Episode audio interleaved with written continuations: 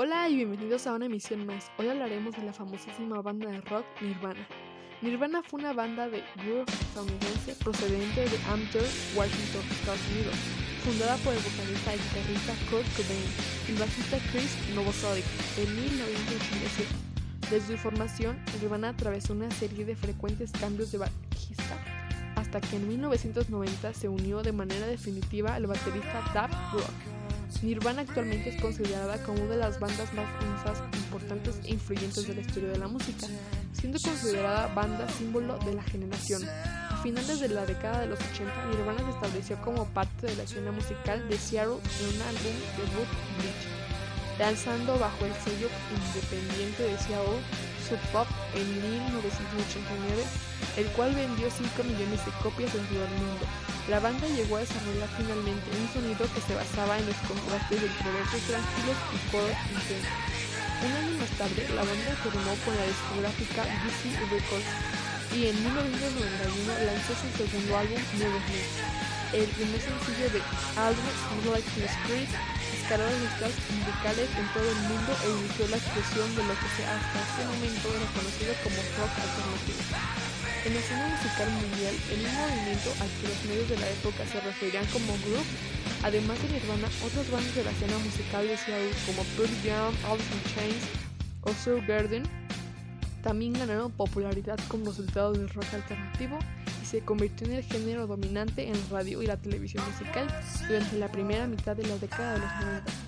El líder de Nirvana, Kurt Cobain, dominado por los medios de comunicación como la banda símbolo de la generación X, Nirvana, Cobain se sentía incómodo con la atención que se le brindaba y decidió enfocar la atención del público hacia la música de la banda, retando a la audiencia con su tercer álbum de estudio, In Utero. El álbum no tuvo el éxito en las letras esperadas y la popularidad de Nirvana disminuyó en los meses siguientes. A la publicación del álbum, sin embargo, una parte de la audiencia alabó el interior oscuro de la banda, en especial después de su presentación en MTV Unplugged. La corta carrera de Nirvana concluyó con la muerte de Cobain en 1994, pero su muerte y popularidad creció aún más en los años posteriores. Ocho años después de la muerte de Cobain, un demo nunca termina que la banda había grabado dos meses después de la muerte del cantante. Escalaba las listas de radio y música en todo el mundo. En 2004 fueron colocados en el puesto número 30 en la lista de los 100 mejores artistas de todos los tiempos de la revista Rolling Stone en el puesto número 14 según la revista VH1. Desde su debut, la banda ha vendido más de 80 millones de álbumes a nivel mundial, incluyendo 10 millones de ejemplares de Nueva en Estados Unidos y 35 millones en todo el mundo. En el año 2014, Nirvana ingresó el Salón de la Fama del Rock and Roll. Kurt Cobain, más conocido como un cantante, músico y compositor estadounidense, conocido por haber sido el cantante, guitarrista y compositor de la banda grunge Nirvana, Cobain es considerado como el icono y voz de la generación. También ha sido considerado uno de los músicos de rock más emblemáticos e influyentes de la historia de la música.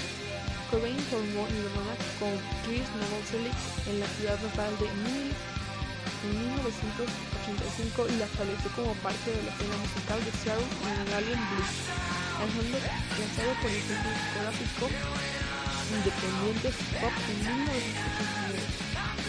La banda logró éxito con Smells Like Teen Spirit, primer sencillo del segundo álbum en 1991. Tras el éxito de Nevermind, Nirvana fue como la banda principal de la generación y Cobain fue aclamado por el tratador de la generación. Cobain, sin embargo, estaba a menudo incómodo y frustrado, creyendo que su mensaje y su decisión artística habían sido malinterpretadas por el público, siendo problemas personales a menudo objeto de atención de los medios.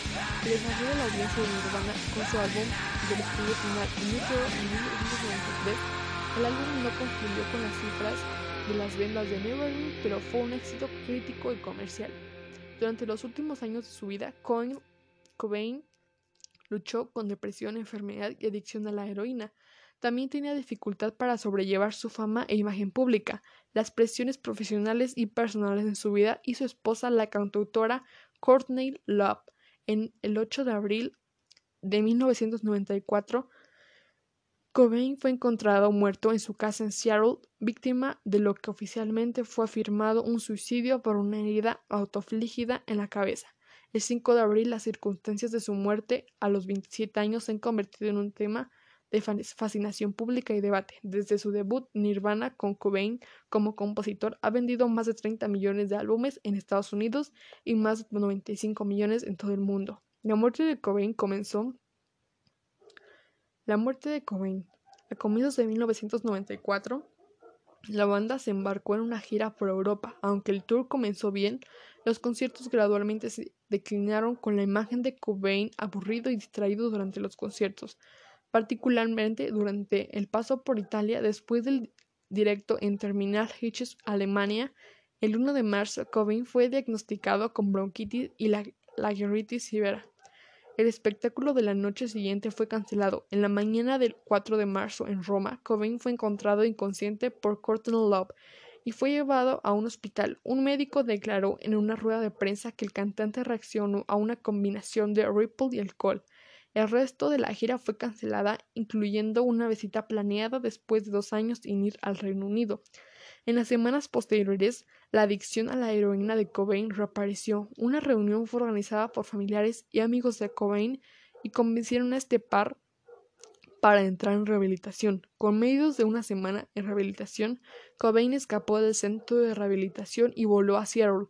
Una semana más tarde, el viernes 8 de abril de 1994, el cuerpo sin vida de Cobain fue descubierto por el electricista en una casa en Seattle tras suicidarse con un arma de fuego. Su legado. La canción más conocida de Cobain es el himno grunge Smell Like Teen Spirit. Detrás de esta canción hay una historia. Karen Hanna, una amiga de Cobain, escribió en la pared de su cuarto Core Smell Like Teen Spirit, haciendo ilusión del desodorante Teen Spirit que usaba la novia de Cobain en ese momento. Toby Bale Cobain no comprendió el chiste e interpretó la frase con un significado revolucionario. En 1994, MTV emite el concierto acústico y es lanzado en el disco MTV Unplugged en Nueva York, que gana un premio Grammy. Dos años más tarde salió un disco con canciones en vivo llamado From the Moody Bags Wishka. En el 2002, después de disputas judiciales entre Love y los dos ex miembros de la banda que quedaban, sale el disco de grandes éxitos Nirvana con la única de Couldn't You Right, la única canción de estudio de Nirvana grabada en enero de 1994.